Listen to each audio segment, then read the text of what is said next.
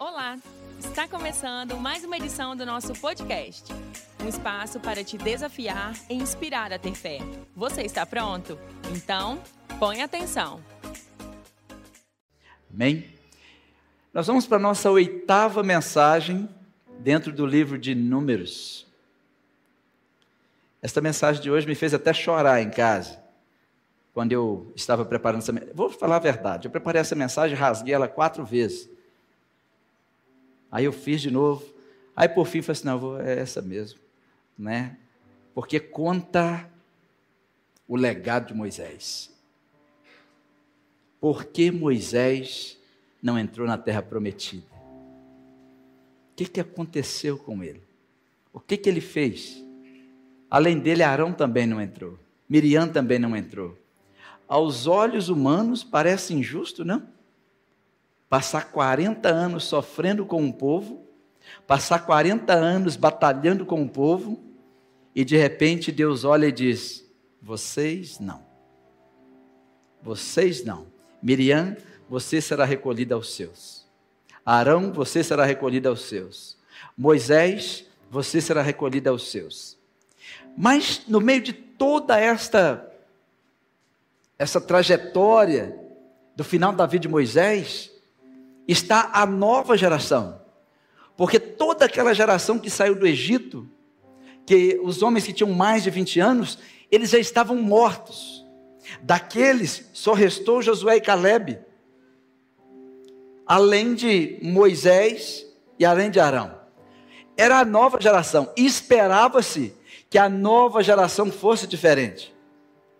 Esperava-se que a nova geração tivesse uma posição diferente diante dos mesmos problemas.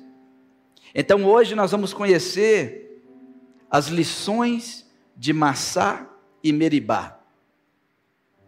Se você procurar na sua Bíblia a palavra Meribá, você vai encontrar em muitos lugares. Porque a palavra Meribá significa contenda. Massá significa prova, provação. Meribá significa contenda, momento de confronto. E de repente nós temos aqui, terminando o livro de Números, um cenário que está repetindo o livro de Êxodo, capítulo 17, que foi a primeira vez que Deus disse que, aquele, que aquela situação se chamaria Massá e Meribá.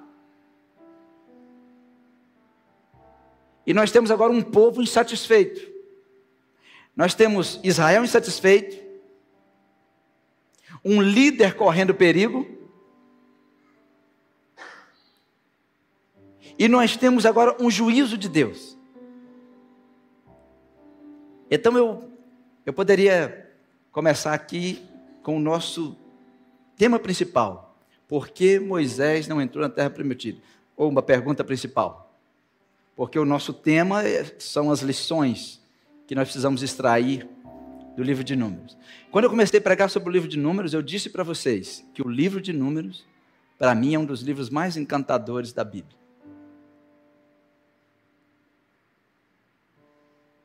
E eu fico me perguntando à tarde, por que, que esse povo, que é a nova geração, agora já está insatisfeita de novo? Depois vem a próxima pergunta: como que um líder como Moisés o que, que Moisés está ensinando? Como que um líder vai liderar de verdade quando o povo está insatisfeito? E qual é o princípio fundamental de liderança para lidar com um povo que está insatisfeito, confrontando a liderança? Por que, que grandes líderes espirituais pecam? E qual foi o pecado de Moisés? Por que, que Moisés, o grande líder, não entrou na terra prometida? E eu quero meditar nisso com vocês. Porque aos nossos olhos, o normal seria: foi você quem sofreu, foi você quem caminhou, o troféu é seu. Não é assim que nós homens fazemos? É, agora é seu, você que tem que entrar. E sabe onde eles estavam? na divisa. Ele só tinha que subir no Monte Nebo e olhar, a terra estava ali. Ele estava na beirada da terra. Eles já tinham vencido Faraó. Moisés passou 40 anos suportando o povo, lutando pelo povo e também resistindo ao povo. Dez pragas, exércitos, e agora está ali, a terra está do outro lado. É só atravessar o rio Jordão. Canaã é logo ali. Na minha caminhada, já quase duas décadas pastoreando, uma coisa eu tenho certeza: sempre que nós estamos próximos a grandes bênçãos, nós devemos nos preparar para grandes desafios. Satanás não vai deixar você vencer do jeito que você acha que vai vencer, não é? Satanás não vai deixar você simplesmente avançar. Ele vai tentar parar. Ele vai tentar fazer aquelas obras para te parar. Ele vai tentar se levantar contra você. E agora, quando nós chegamos é, no livro de Números, capítulo 20, deixa sua Bíblia aberta aí, por favor. Quando nós chegamos no livro de Números, capítulo 20, aí nós temos a primeira notícia, que é a despedida, a despedida de Miriam, porque Miriam agora morre. Deus começou a tirar os líderes que deveriam entrar. Falei, Miriam, eu vou recolher você, você vai para junto dos seus. Depois que Miriam é recolhida, agora eles estão com sede.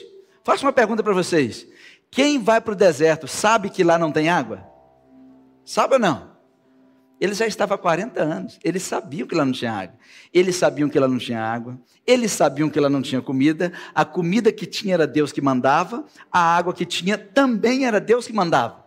Aquele povo, gente, eles viveram um tão milagre nas suas mãos, eles viveram o sobrenatural de Deus tão diferente de qualquer ser humano nessa terra.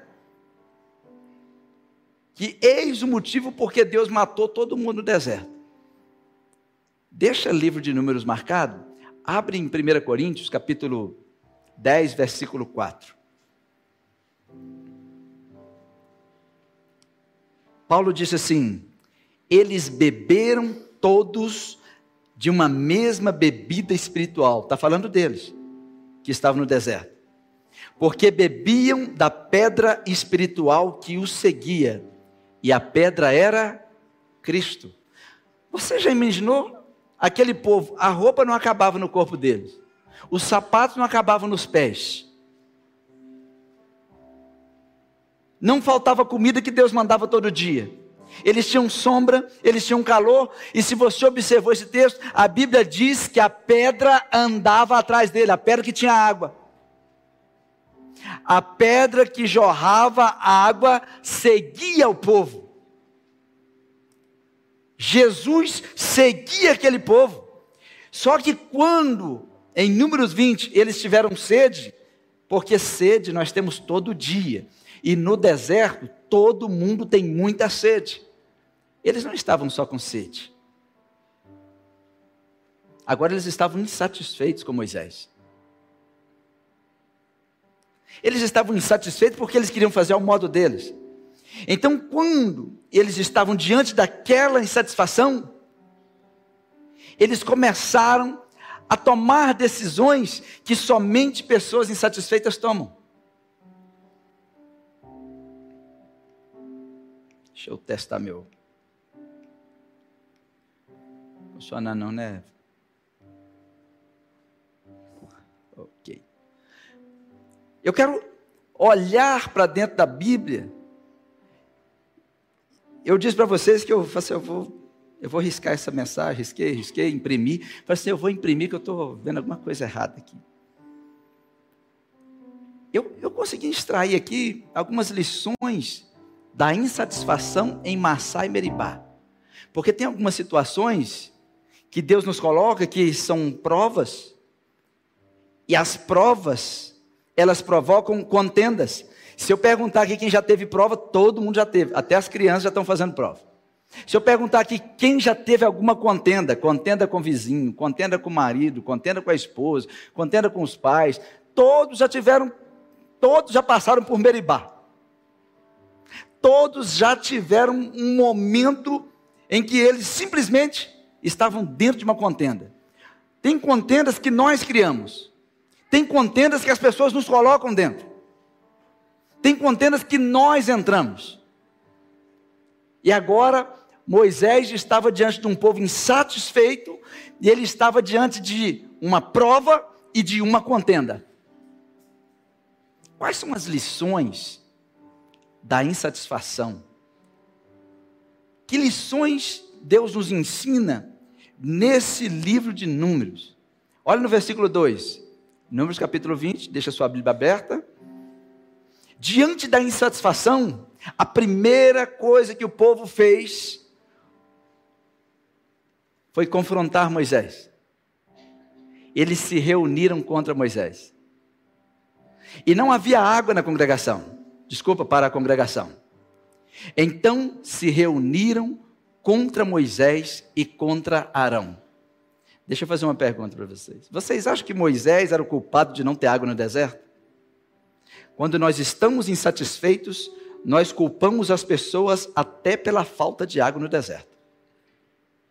Quando nós estamos insatisfeitos, até o bom dia das pessoas nos magoa. Quando você está insatisfeito com uma pessoa, o olhar dela, você já pensa, ela está tramando algo. Quando você está insatisfeito com uma pessoa, você corre o grande risco de confrontar a pessoa errada. Porque naquela insatisfação deles, eles esqueceram todas as maravilhas que Deus fez. Está lá no Salmo de número 6. Naquela insatisfação deles, eles esqueceram as virtudes dos seus líderes. Eles esqueceram que aqueles líderes estavam com eles, suportaram os pais deles, cuidaram deles por 40 anos. Mas agora, por causa de falta de água, eles não serviam mais. Vocês já viram isso? Eles esqueceram tudo que Deus fez, colocando a culpa na falta de água do deserto. Esqueceram as virtudes de Moisés, esqueceram tudo que ele fez. Eu tenho um tio que ele era pastor. Aí você me pergunta, por que, que ele era? Ele pastoreou a mesma igreja por 37 anos e hoje eu me lembrei dele. Depois de 37 anos, levantaram um falso contra ele. Ele adoeceu de tal forma que ele falou comigo. Ele falou assim: se eu não conhecesse a Bíblia, eu tiraria minha vida hoje. E os falsos que levantaram contra ele estava dividindo a igreja, e como ele tem o mesmo sangue meu, ele fez: Não, eu vou tirar o meu pé, vocês podem ficar com a igreja. Vocês podem ficar à vontade. E depois ele mesmo contratou um detetive, porque fizeram até BO, boletim de ocorrência. Né? Uma mulher falou, com, falou que ele tinha assediado ela, uma senhora de 70 anos, falou que ele tinha assediado ela e tal. Mas não foi, desculpa, não foi a mulher, o marido dela. Depois que foi apurado, o marido estava bêbado e ele foi lá para ajudar em casa. E o marido foi, fez a acusação, a igreja acreditou naquele homem que estava bêbado, não acreditou nele. Depois de dez anos pediram perdão para ele. Mas se ele não fosse crente, ele tinha tirado a vida. Eles esqueceram os 37 anos por uma acusação. Isso não é novo. Eu poderia citar outros aqui, pastores, amigos. Semana passada, um pastor tirou a vida por causa da igreja. Ah, nos últimos três anos, dezenas de pastores suicidaram, porque a igreja esqueceu que eles eram seres humanos. E a gente fica, e eu olhando esse texto, por isso que eu disse para vocês, você não queria pregar esse negócio, porque parece que eu estou pregando a meu respeito, em minha defesa, e eu vou ser sincero para vocês, não é. Eu só estou pregando o livro de números. Nem comecei agora, né? Já vai fazer um ano que nós estamos pregando o Pentateuco. E a mensagem já estava rascunhada. E depois, eu, a gente poderia continuar extraindo lições da insatisfação. Porque quando nós estamos debaixo de Massai Meribá, de prova e de, e de confronto, alguém está insatisfeito. Pessoas insatisfeitas abandonam 20 anos de relacionamento por causa de um dia de tristeza. Pessoas insatisfeitas vão embora da casa dos pais, porque estão insatisfeitos com os pais, e esquecem que aquela mãe o pariu, que aqueles pais o manteve por toda a sua vida, e por causa de uma insatisfação eu não volto mais. Como se a nossa satisfação não fosse Jesus Cristo. Satisfaça-se com Cristo, irmão. Quando tudo estiver ruim, olha para Cristo. Quando tudo estiver bom, faz o mesmo, porque senão você vai ser enganado pelas coisas. Nossa satisfação é Cristo. Se você tem um milhão na sua conta, não se satisfaça com isso, se satisfaça com Cristo. Mas se você não tem um centavo, não se autodestrua, encontre a sua satisfação em Jesus Cristo. Ele é o que você precisa. Quando aquela reunião começou a bater em Moisés, em Arão, quando eles começaram a confrontá-los por causa de água e as suas insatisfações, aí eles começaram a reclamar da água, do figo, da, da verdura, da... começaram a reclamar de tudo, só você continuar lendo aí. No versículo 6, está aí o, o segredo que os líderes devem tomar quando estão diante de um povo muito insatisfeito. Eu conheço muitos pastores que estão sangrando, porque eles não estão sabendo lidar. Recentemente, um pastor queria excluir 50 pessoas da igreja, porque, por causa de confrontos. Então vieram me procurar, eu falei, não, fala, diga a ele que não. Diga a ele que se renda, que encontre um jeito de se entregar pelo povo. Mas não faça isso. Isso é e beribá. Existem formas dos líderes lidarem com isso. Quando o povo está insatisfeito, quando tem confrontos, nós, pastores e líderes, temos que encontrar a forma que Deus ensina a fazer. E a primeira coisa que Moisés e Arão fez foi sair do meio do povo e ir direto para os pés do Senhor. Então Moisés e Arão, versículo 6, se foram de diante do povo, eles foram para a porta da tenda da congregação. E lá eles ajoelharam e se lançaram em seus rostos. E a glória do Senhor veio sobre eles. Pastores que estão me ouvindo, líderes, quando tudo está mal, você, todos, todos que são servos de Deus, que são sacerdotes de Deus, reis e sacerdotes, que é toda a igreja. Quando você estiver passando por Massá e Meribá, quando você estiver diante de uma prova, quando você estiver diante de confronto, Moisés já tinha anos lidando face a face com Deus. E aqui ele ensina o modo de agir de um homem, de uma mulher de Deus, quando as coisas estão incontroláveis. O que, que eles fizeram? O que é sair do meio do povo? Tem pessoas que, quando estão com muito problema, eles vão para o meio das pessoas e começam a falar. Tem pastores que, quando estão com muito problema, eles vão para o altar e começam ó, a atirar nas pessoas. Usa o altar para machucar as pessoas. Tem líderes que usam da sua posição para bater nas outras pessoas. Mas aqui o ensino é outro. Você se afasta e vai para os pés do Senhor. Lá é o lugar seguro. É lá que a glória do Senhor vai se manifestar. Isso é princípio espiritual. Moisés sabia exatamente o que fazer. Eles saíram do meio do povo e colocaram o rosto no pó. Às vezes temos que nos isolar às vezes temos que nos afastar. Aprenda a ir para o monte. Aprenda a ir para o seu quarto e ficar de joelho. Aprenda a orar. Aprenda a se esconder debaixo das asas do Senhor. Quando você tiver com muito problema, não vai para a internet falar, mandar recadinho para os outros, não. Não vai para o meio do povo para ficar maldizendo um e o outro, não. Sabe o que, é que você faz? Vai para o joelho, bota o rosto no pó Bota a boca no pó, sabe por quê? Deus está te ouvindo, Ele está te vendo. A Bíblia diz que quando Moisés e Arão fizeram isso, a glória do Senhor veio sobre eles. Porque eles precisavam de uma resposta espiritual, uma resposta de Deus. O povo está insatisfeito, o povo agora está com sede de novo. E o que, que eu faço agora, Senhor? Aquela conversa não era nova. Se você for em Êxodo 17, você vai ver a mesma situação.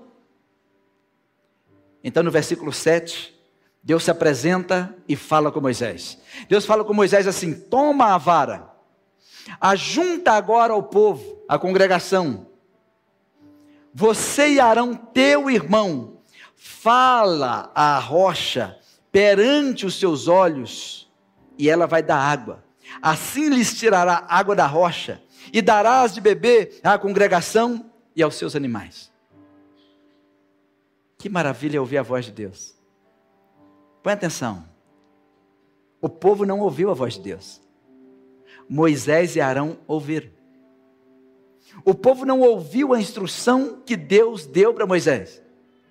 Moisés ouviu e Arão ouviu. A instrução de Deus foi simples: pega a vara, fala com a rocha e vai sair água. Agora, o coração de Moisés estava bem? Moisés estava bem, gente, emocionalmente? Quando a gente está bem emocionalmente, mesmo Deus falando, a gente costuma não fazer. Quando nós, quando nosso coração não está bem, nada está bem ao nosso redor. Moisés estava ferido. Quem está ferido? Fere. Moisés estava machucado. E quando nós estamos machucados, tudo dói. Quando nós estamos machucados, toda palavra machuca. Tudo que nós vemos é grande demais, tudo fica ampliado. E Moisés estava desse jeito. Aí você pode dizer, pastor, mas ele não tinha costume com aquele povo. Mas depois de 40 anos ele já estava. Tem uma hora, não tem uma hora que as pessoas às vezes esquecem que líder também é de carne. Ele é de carne, nós somos de carne. Você sabia que a gente chora? A gente chora, a gente ri, a gente sente dor, a gente fica triste, um monte de coisa. Tudo que vocês passam, a gente passa. Não é proibido chorar, não é proibido sofrer. Nós somos seres humanos. Quando você estiver sofrendo, não fica com vergonha, não. Só fala assim: eu estou sofrendo, eu preciso de um abraço. E Deus falou com ele: toma vara, ajunta o povo, você e Arão, fala com a rocha, mas faz isso perante os olhos do povo. Fala com a rocha e dará sua água. Versículo 9. Então Moisés tomou a vara diante do Senhor, como lhe tinha ordenado, e Moisés e Arão reuniram a congregação diante da rocha. Então eles chamaram o povo. Está todo mundo agora diante da rocha que, que Moisés tinha que ter feito agora? Ter falado. E ter falado sobre Deus é a rocha. Ter falado, santificado aquele momento a Deus. Ele deveria agora glorificar a Deus no que Deus mandou ele fazer. Ele só tinha que fazer o que Deus mandou ele fazer. Só que quando nós estamos feridos, é difícil fazer o que Deus manda fazer. Quantos de vocês, de nós que estamos aqui, que às vezes nós sabemos, eu só tenho que orar, mas às vezes é tão ruim que a gente não ora. Já passaram por isso? Às vezes você sabe que você só tem que se aproximar e dizer, me perdoa.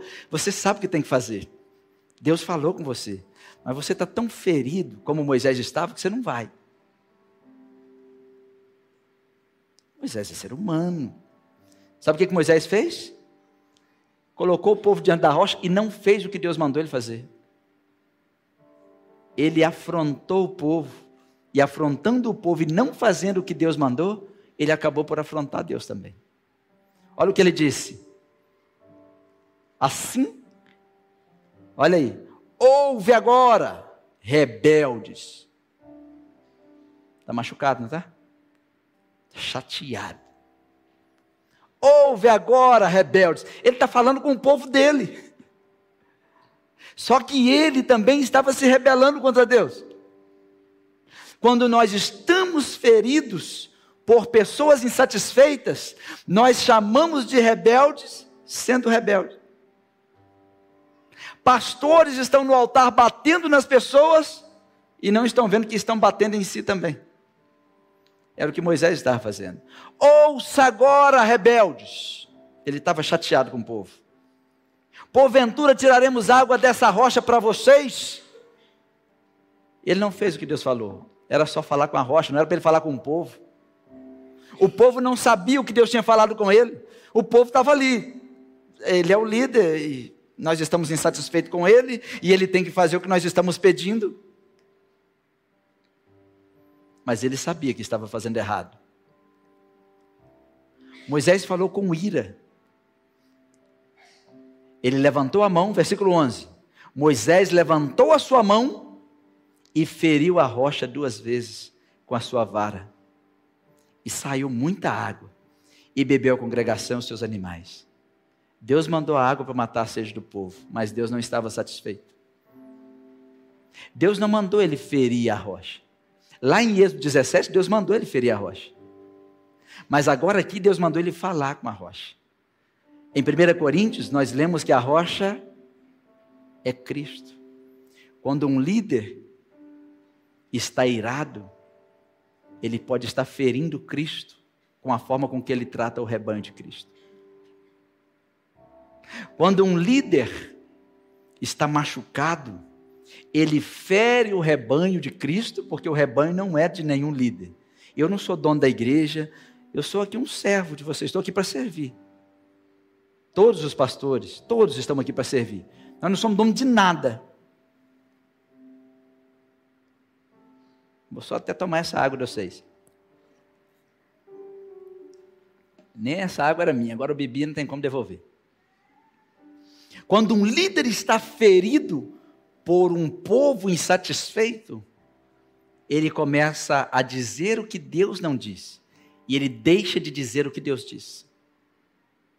Isso é um problema. Foi o que Moisés fez. Moisés deveria falar com a rocha, santificar aquele momento a Deus, dizer: Deus vai matar a sua sede.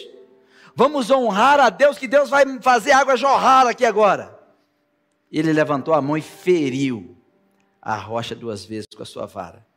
Saiu muita água? Saiu por causa da misericórdia de Deus. O povo bebeu? Bebeu, Deus não ia deixar o povo morrer de sede. Mas Deus não agradou daquilo. Deus não gostou daquilo. Deus não gostou. Aquele líder estava ferido. E sabe de uma coisa? Quando o povo está insatisfeito, ele pode fazer o líder pecar. Um dia eu falei com um pastor assim, pastor, você está muito machucado com a sua igreja. Você podia parar de pregar no domingo. Você está jogando veneno do altar, você está machucando o povo. Fala só o que Deus mandou. Não fala o que está no seu coração que é seu, não. Porque qualquer um de vocês aqui, papai, mamãe, líder, quando você está irado, você machuca o seu filho. Não é?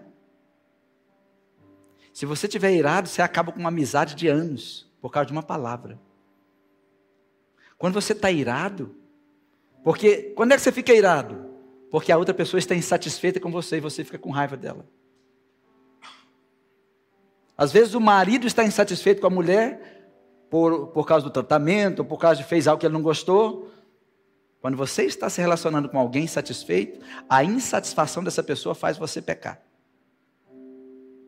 Te faz pecar por tristeza, e por tristeza você fala o que não deveria, porque a tristeza é uma péssima conselheira. Não se aconselhe com a tristeza. Não se aconselhe com a ira, também uma péssima conselheira. O povo insatisfeito fez o seu líder pecar e perder a bênção.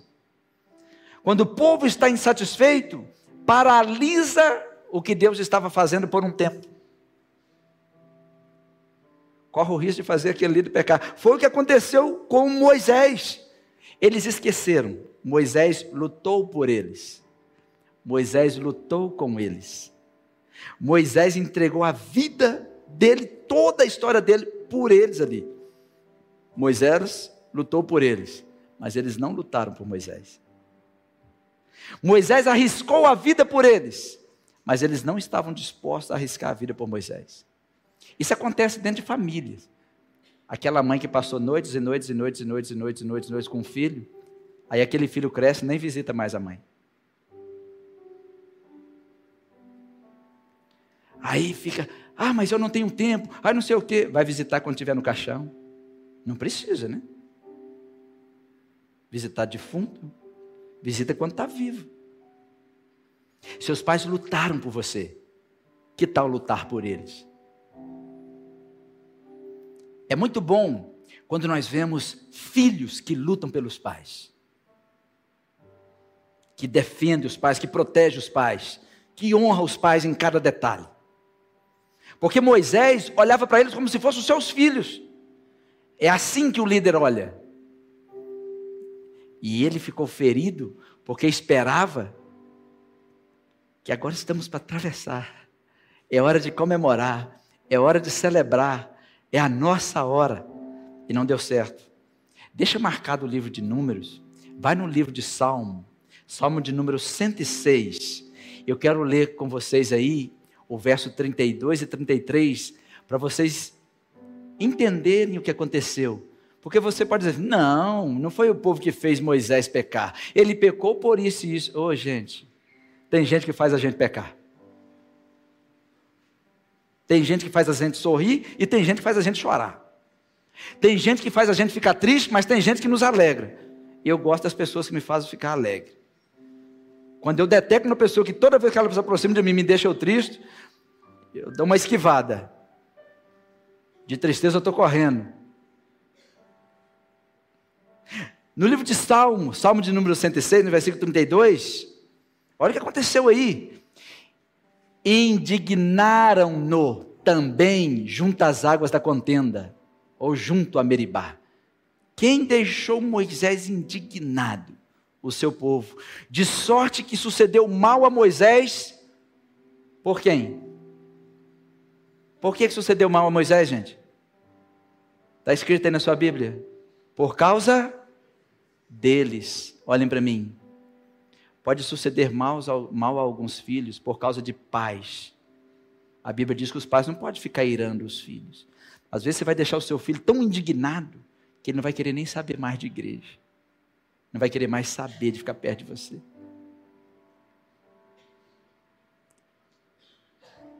Isso acontece ainda hoje. Às vezes, por causa de tanta insatisfação, algumas mulheres não querem mais pisar na igreja por causa do marido que só causa indignação, ou da esposa, ou dos filhos. Isso é uma lição muito grande para nós. De vivermos de tal forma que eu não que eu possa evitar deixar você indignado. Quem aqui já ficou indignado alguma vez? Levanta a mão, por favor. Todos nós não? Às vezes ficamos indignados porque chegou um imposto e você não esperava. Mas isso aí você fala do governo e fala aquele monte de coisa. Mas o problema é quando nós ficamos indignados com quem nós amamos, indignados com quem está dentro de casa. E por causa dessa indignação, você pode fazer essa pessoa perder a benção. Eles conseguiram deixar Moisés indignado. Eles irritaram o espírito de Moisés a ponto de, põe atenção, adoecê-lo. Vocês sabiam que tristeza adoece, gente? Indignação adoece. Tristeza adoece. Quando você traz uma notícia que tira a paz da pessoa, você já começou a tirar, tirar a saúde dela. A pele começa a explodir, cabelo começa a cair, começa a sentir dores que os médicos não sabem o que é, começa a ter formigamento debaixo do braço e procura médico, o médico diz que não sabe o que tem. Pode ser que alguém que você ama está te adoecendo. Alguém por quem você lutou por ela. Ela não lutou por você. Aí você fica naquela batalha. Irritou seu espírito. Moisés é conhecido na Bíblia como o homem mais manso da terra. Ele era o pastor deles. Ele estava pastoreando aquele povo, levando eles em direção a Canaã.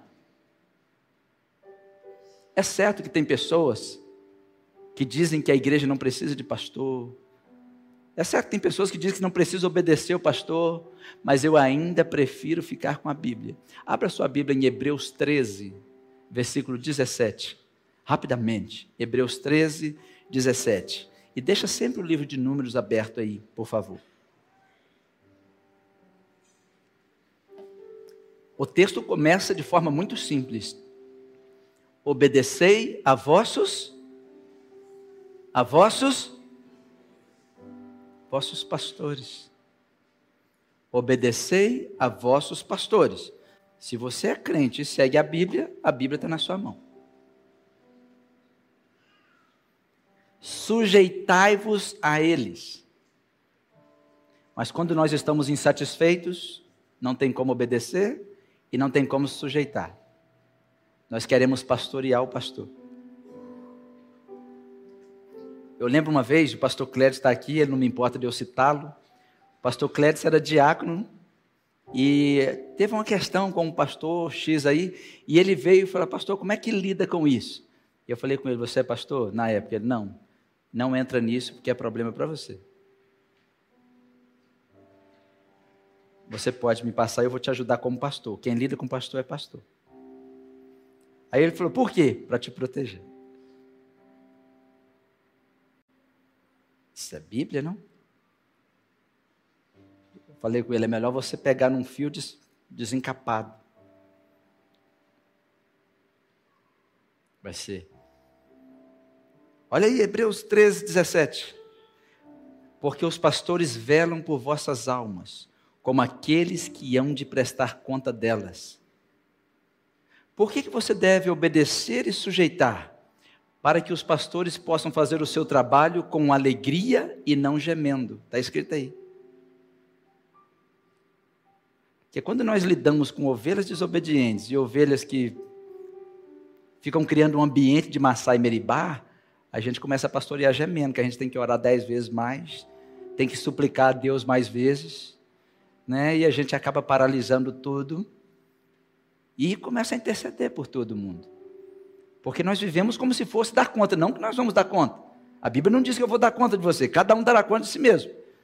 Mas nós caminhamos como se tal coisa fôssemos fazer. Como assim? Eu preciso garantir que o rebanho que Deus confiou nas minhas mãos entre no céu.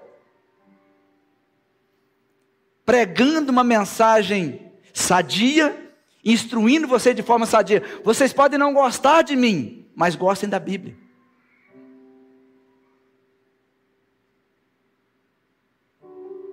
Porque o problema do povo era com Moisés. Só que eles acabavam arrumando problema com Deus. Moisés estava indignado. Ele, ele ouviu, né, quando aquele povo começou a murmurar, não sei vocês, é como se ele estivesse vendo aquele povo há 40 anos atrás, os, os pais, os avós dele. Falei assim, de novo não. Sabe quando ele chegou assim? Sabe aquele sofrimento que você achou que tinha se livrado dele e de repente surge na sua porta, você, de novo, não. Talvez eu estou falando com alguém que já passou por aquele momento de estresse tão, aquele estresse tão alto que a sua pele sobe, que a pele sai da carne. Aí o telefone toca, você tem medo de atender o telefone.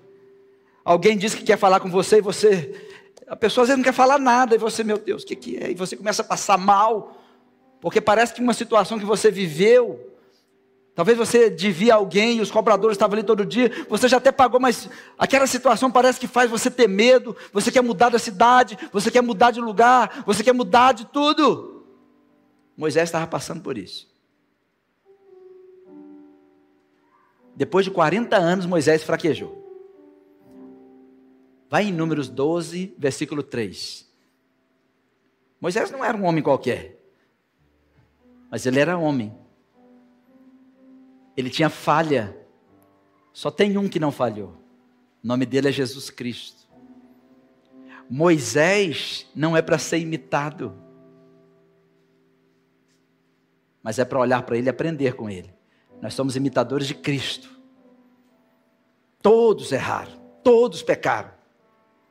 Só que a Bíblia diz em Números capítulo 12, versículo 3, que Moisés era o homem muito manso, mais manso que todos os homens que havia sobre a terra. Isso quer dizer o quê? Eu não sou manso como Moisés. Então isso quer dizer que eu sofro mais do que ele. eu iro mais vezes do que ele, enfraqueço mais vezes do que ele entristeço mais vezes do que ele, porque ele era o homem mais manso da terra. Sabe por que, que Moisés era manso? Quantos aqui são mansos? Mansos? Olha, cadê os mansos? A palavra mansidão só se aplica a quem é forte. Porque mansidão é ter poder e saber usar. Quando na roça, em Minas Gerais, quando tem um, um cavalo, que ele é muito agitado, que dá muito coisa, que pula muito, chama um profissional para amansá-lo, ou seja, para guardar aquela força. Então, de repente, depois de alguns processos, aquele cavalo já está deixando alguém chegar perto dele, já deixa alguém montar nele. Não que ele agora é fraco, agora ele é manso. Ele tem força mas não usa. Um homem é manso quando ele sabe que ele tem força para destruir a mulher com um soco, mas ele nunca vai fazer isso. Isso é mansidão. Eu sei o que eu posso fazer com a minha mão. Mansidão é saber e não fazer. Uma mulher mansa é uma mulher forte. Não é uma mulher fraca. A pessoa fraca não precisa ser mansa, ela já é fraca. Não tem poder, não tem força. Quantos mansos tem aqui? Ou deveria ter? Você é mamãe, é papai, você sabe que a sua mão vai machucar o seu filho. Então, mansidão é guardar a mão, né? A mansidão também se aplica na boca. Um líder tem que ter cuidado com o que fala. Uma mãe, um pai, um, um amigo, porque com uma palavra você pode destruir uma pessoa. Quem aqui sofre quando alguém diz assim, preciso falar com você e vai embora? Quem aqui sofre com isso? alguém chega para você, preciso falar com você, e é urgente, e vai embora. Aí você fica, meu Deus, o que, é que será? E você, se eu ligo ou não ligo? Eu ligo ou não ligo? Sofre, não sofre? Se você é esse tipo de pessoa, você sofre com outro tipo de palavra também. Quando a pessoa chega para você e diz assim: Você não presta. Você acabou com a minha vida. Essa palavra que liberou já acabou com a sua semana. Uma pessoa que tem mansidão, ela não fala. Ela fala em doses, vai devagarzinho.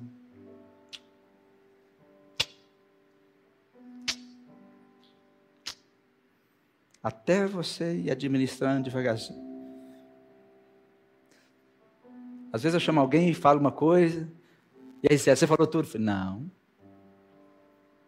Machuca as pessoas. Às vezes eu falo com alguém, não, depois a gente conversa de novo. Eu não vou falar. Eu vou evitar ferir o máximo e ferir vocês.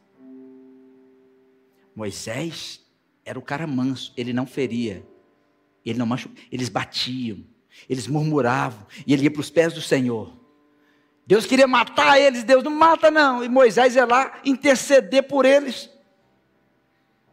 Eles queriam matá-lo e ele estava lá intercedendo por eles.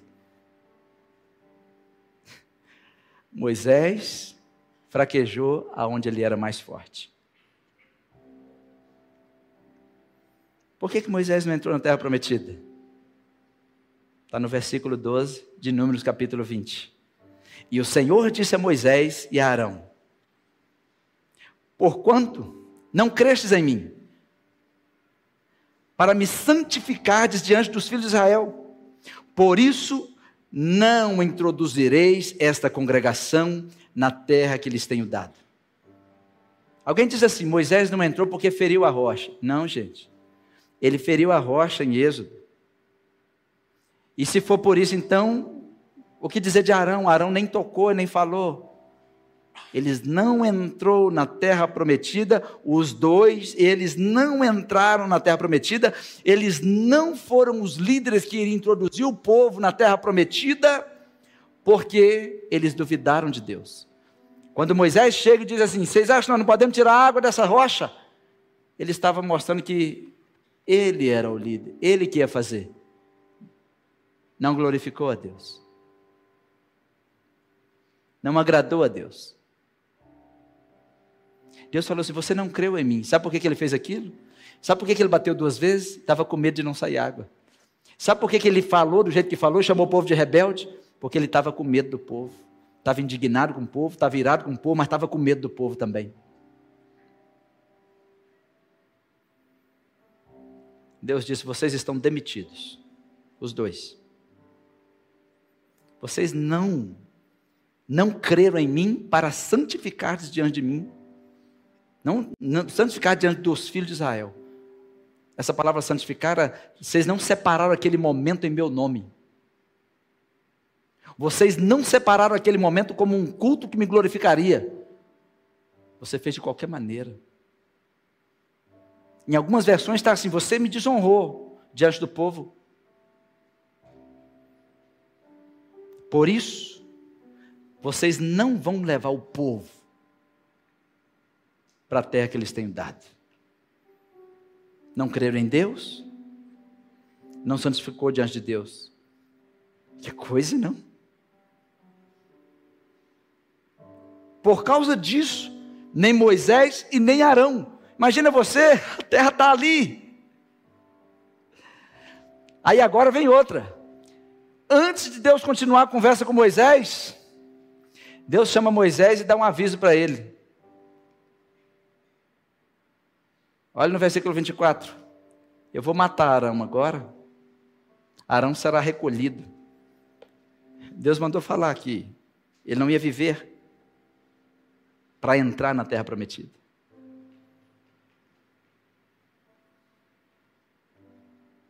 Arão será recolhido ao seu povo, porque não entrará na terra que tenho dado aos filhos de Israel.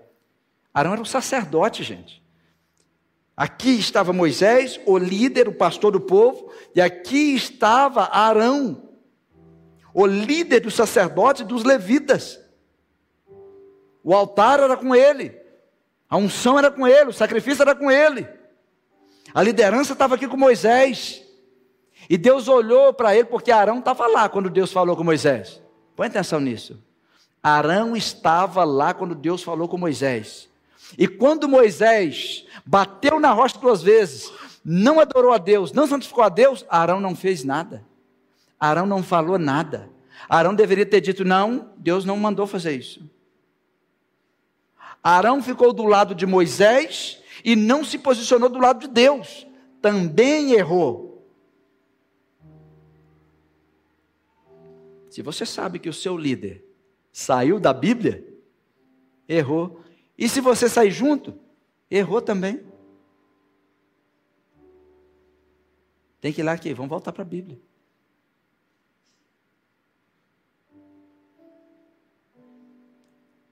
Porque isso é um problema. Arão estava com Moisés, o povo não. Quando Deus falou com Moisés, Arão estava lá. Ele deveria ter falado com Moisés em Meribá. Ele foi rebelde a omissão fez ele perder as suas vestes sacerdotais. Deus disse que foi, foi rebelde. É, ele perdeu as vestes, perdeu. Olha aí no versículo 28. E Moisés despiu Arão de suas vestes, e as vestiu em Eleazar, seu filho, e morreu Arão ali sobre o cume do monte. E desceram Moisés e Eliasar no monte. Lendo friamente aqui, ok. Mas vocês acham que foi fácil para Moisés ver o seu irmão morrendo e ele tendo que tirar a roupa dele? Vocês acham que foi fácil para Eliezer? Ver o seu pai ali morrendo. E Deus falando assim: seu pai vai morrer. A unção do seu pai agora é sobre você. Espero que você não seja omisso. Você agora é o sacerdote na frente do povo. Que coisa. Arão agora foi julgado. Ele não entra na terra prometida. Eu já disse para vocês uma vez que algumas canções é perigoso cantar. Já ouviu aquela canção que quem tem promessa não morre? Mas a Bíblia diz que morre. Arão tinha promessa. A promessa da terra prometida era para ele também. Ele morreu. Moisés, ele morreu sem alcançar a promessa. Não só ele. Sansão, Jefité, Gideão. Só você pegar a galeria de Hebreus 11 e começar a ler os nomes. Pela fé, pela fé, pela fé, pela fé. Aquela turma toda ali.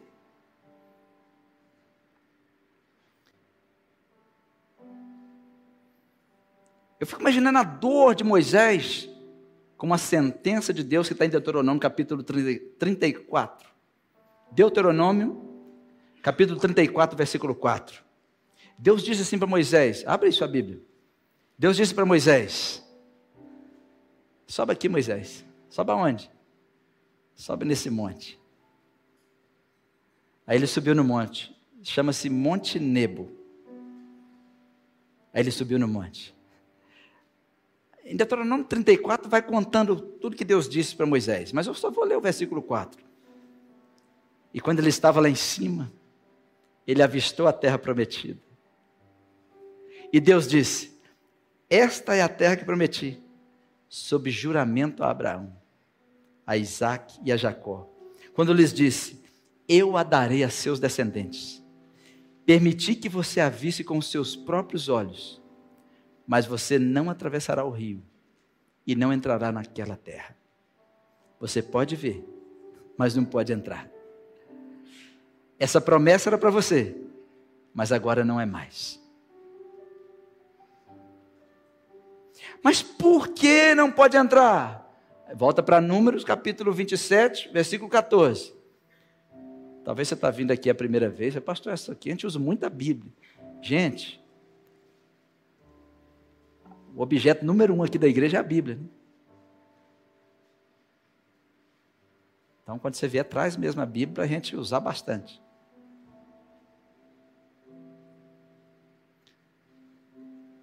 Você imaginou Moisés subir no monte e Deus fala com ele: Olha lá, olha o que eu preparei para vocês. Mas você só vai olhar, você não vai entrar. Porquanto, versículo 14 de Números 27.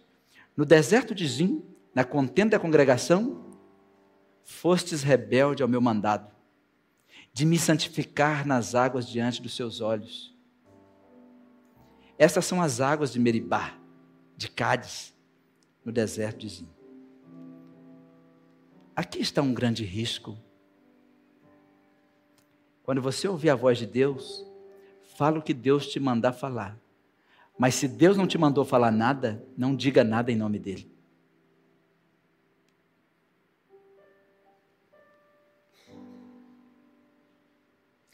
Não podemos fazer isso.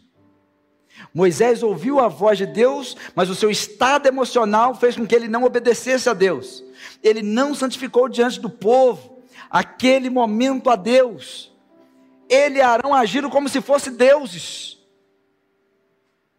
Ele perdeu a mansidão em Massá e Meribá.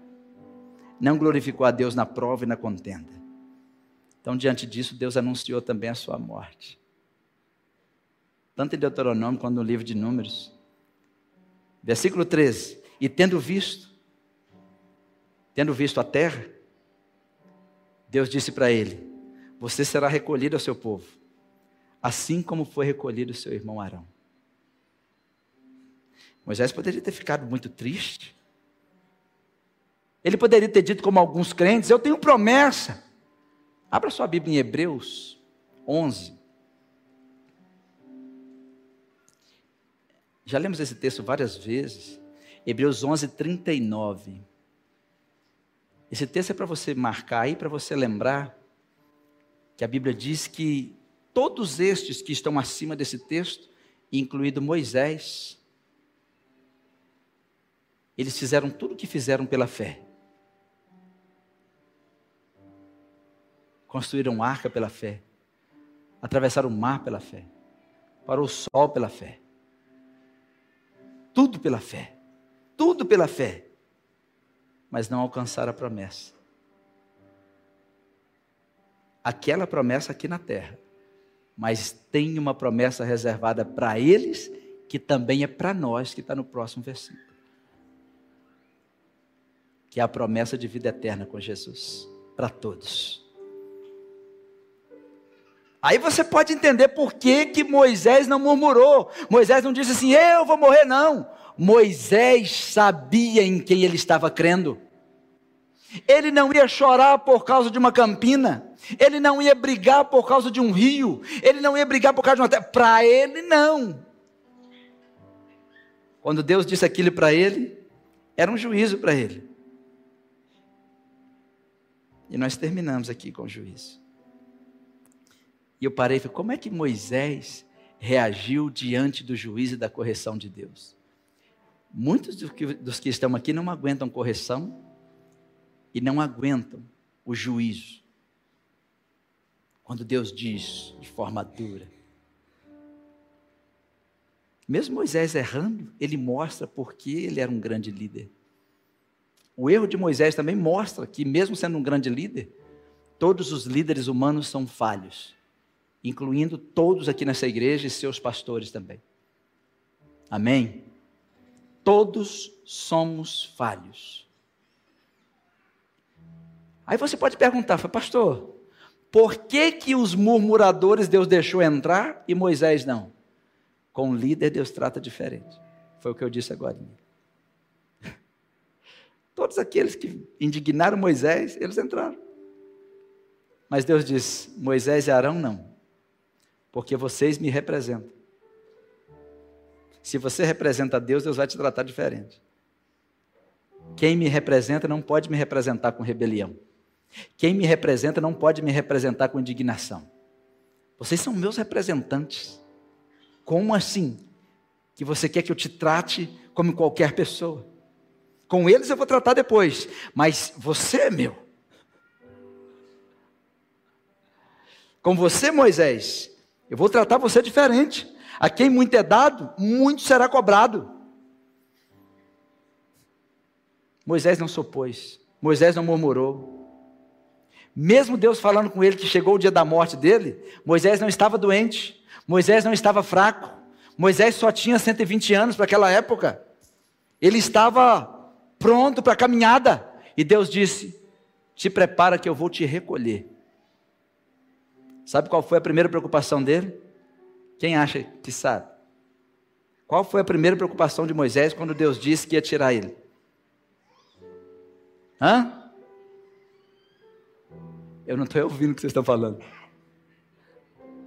A primeira preocupação dele: como é que vai ficar o rebanho?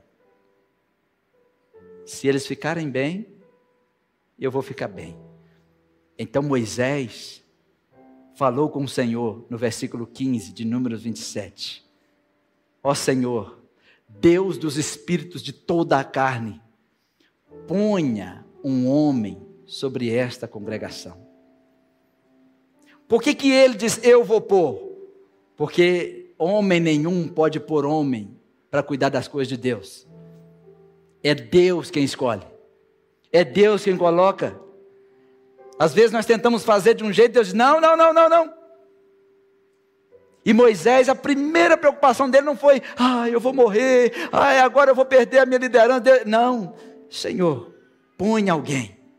Ele pediu um pastor para o povo de Deus.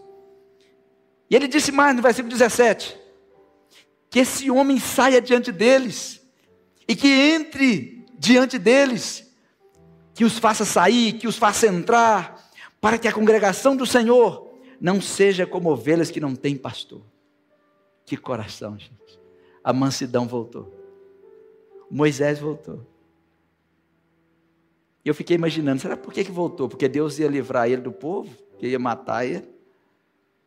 Ou porque voltou mesmo? Mas agora ele estava livre. O coração dele agora estava livre. E ele disse: Eu não posso ver esse povo ficar sem pastor. E eu, Deus ouviu. Deus ouviu o líder Moisés, versículo 18. Então disse o Senhor a Moisés: Vai lá e chama Josué, filho de Num, homem em quem há o Espírito, e coloca as suas mãos sobre ele.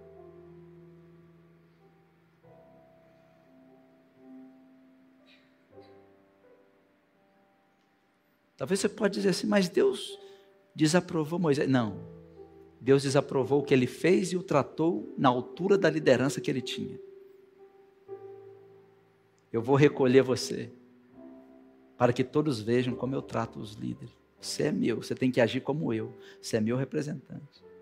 Mas Moisés continuou falando face a face com Deus. E Deus falou assim: e coloca as mãos. Coloca o que está na sua vida sobre a vida de Josué. Versículo 19. E apresenta-o perante Eleazar, o sacerdote, e perante toda a congregação, e dá-lhe as tuas ordens na presença deles. Ele pegou Josué e pôs as mãos sobre ele, depois levou até o sacerdote, para o sacerdote abençoar ele, pôs as mãos sobre ele, e depois os dois, para que fosse confirmado que não foi Moisés que escolheu, que foi Deus, o sacerdote precisava estar no meio. Então os dois apresentaram diante de Deus. Versículo 22. E fez Moisés como o Senhor lhe ordenara. Não falei que Moisés voltou? Ele voltou a fazer como Deus ordenara. E fez Moisés como o Senhor lhe ordenara. Porque tomou Josué e apresentou-o perante Eleazar, o sacerdote, e perante toda a congregação. Ele não poderia apresentar, porque quem tem que fazer isso era o sacerdote. Senão o povo ia entender o quê? Olha o que Moisés está fazendo. Falei, não, tem que ser o que Deus está fazendo. E impôs as suas mãos, deu ordens, como o Senhor falara, por intermédio de Moisés. E eu termino aqui com esta, como eu disse para vocês, para mim uma mensagem muito linda que traz muitas lições para nós, como igreja, como pessoas, como líderes e como pastores. O conselho final é cuidado com a insatisfação. Todos temos insatisfações. Às vezes estamos satisfeitos com o que temos, às vezes estamos insatisfeitos com o que o outro tem, às vezes estamos satisfeitos ou insatisfeitos por causa da chuva. Temos insatisfações. A questão é como vamos lidar com as nossas insatisfações. Como nós vamos expressar a nossa insatisfação é muito importante. Com sabedoria e com destreza. E esse povo fez com que os seus líderes ficassem fora da benção, ficassem fora do grande projeto no final dos 40 anos. E foi transferido para a mão de um outro líder por causa do povo, não por causa de Deus e nem por causa do líder. Temos que ter muita, muito cuidado quando nós estamos fazendo as coisas amando de Deus. No último texto eu queria deixar com vocês que é isso aí. Deus está fazendo uma coisa nova. Todo dia. Esse texto de Isaías 43, 19 é o texto que eu fecho essa mensagem. Vejam, estou fazendo uma coisa nova. Ela já está surgindo. Vocês não percebem? Até no deserto vou abrir um caminho e riachos no ermo. Deus está sempre fazendo coisas novas. Naquela época, ele tinha coisas novas, era uma geração nova, mas eles estavam cometendo os mesmos erros. Se Deus está trazendo coisas novas, nós podemos mudar, nós podemos renovar, nós podemos mudar o nosso coração. Queria pedir a você que você ficasse de pé, e eu quero orar com você, deixar para você aqui esta mensagem linda do coração de Deus para você. Talvez você entrou aqui e o seu coração está insatisfeito. Ou talvez o seu coração está indignado. Talvez você é um líder indignado, porque alguém insatisfeito indignou você. Talvez o seu amigo, talvez alguém da sua família. Queria pedir a você que fechasse os seus olhos e orasse por você, para que Deus te dê um coração que saiba lidar com isso. Porque se você não está, pode ser que a qualquer momento possa passar por uma indignação, ou possa ser confrontado com alguém indignado, insatisfeito. Talvez você possa entrar na arena de Massá e Meribá. Talvez você está passando por uma prova, e quando nós estamos passando por prova, pode ser que surja uma contenda. Isso é Massá e Meribá. Nós, o povo de Deus, temos que saber lidar com isso. Moisés era o mais manso sobre a terra. E no momento da prova, ele não suportou.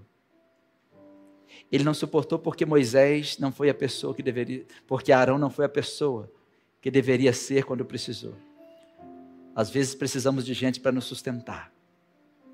Às vezes precisamos de alguém para nos sacudir.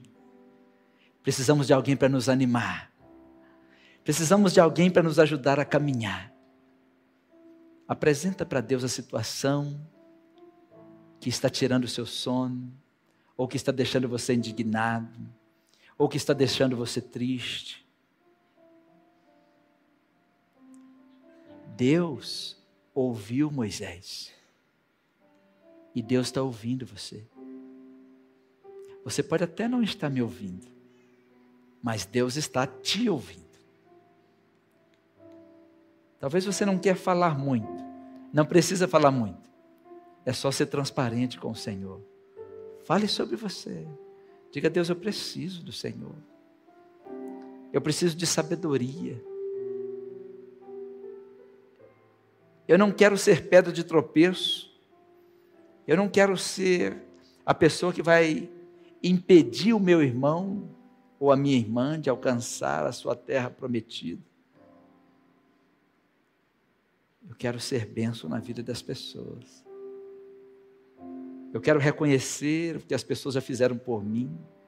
Talvez seu pai, talvez sua mãe. Talvez por causa de uma insatisfação.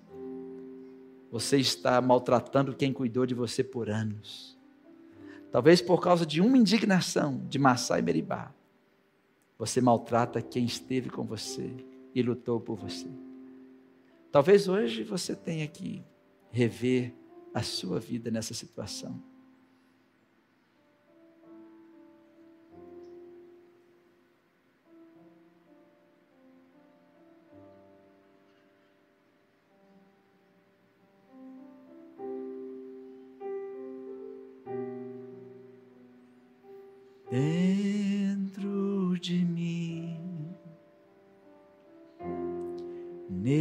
Necessita ser, porque tudo, porque tudo dentro do meu coração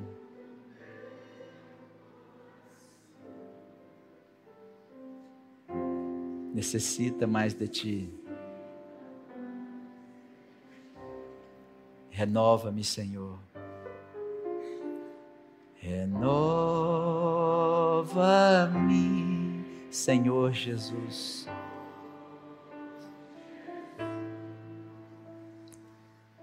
Já não quero ser igual.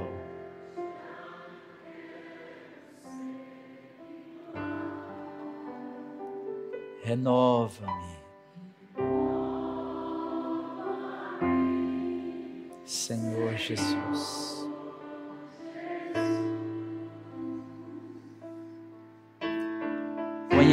Teu coração.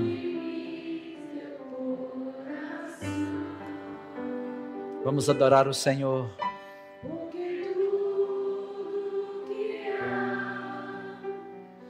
Dentro necessita ser, porque tudo dentro do meu coração necessita mais de ti.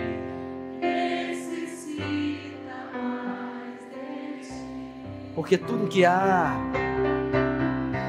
porque tudo que há dentro de mim necessita ser mudado.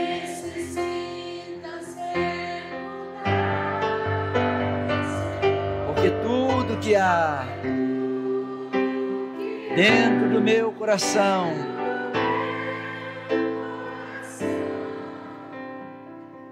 Necessita mais de ti. Aleluia. Necessita mais de ti.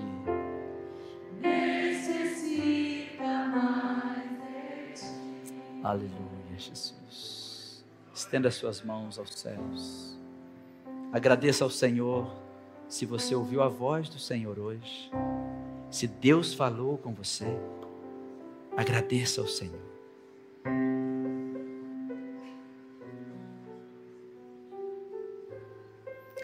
Se Deus falou ao seu coração, agradeça ao Senhor. Você pode sentir esta unção que está neste lugar, essa graça, Deus está pertinho de você. O Espírito Santo está te abraçando aí. O Espírito Santo está te consolando aí. O Espírito Santo é que cuida de você. Ele quer cuidar do seu coração, da sua alma. Aleluia. Obrigado, Jesus, por tua palavra, por teu mover nessa noite. Eu te agradeço, Senhor. Em nome de Jesus, ó Deus, que essa palavra fique guardada no coraçãozinho de cada ovelha, cada irmão que está aqui, em nome de Jesus. E assim que o amor de Deus, a graça redentora de Jesus Cristo, e a doce comunhão e consolação do doce Espírito repouse sobre todos vós, não só agora, mas todo sempre. Todos digam amém. Obrigada por escutar o nosso podcast. A palavra de Deus tem poder para transformar nossas vidas. Então siga as nossas redes sociais e receba mais mensagens que o ajudarão a crescer espiritualmente.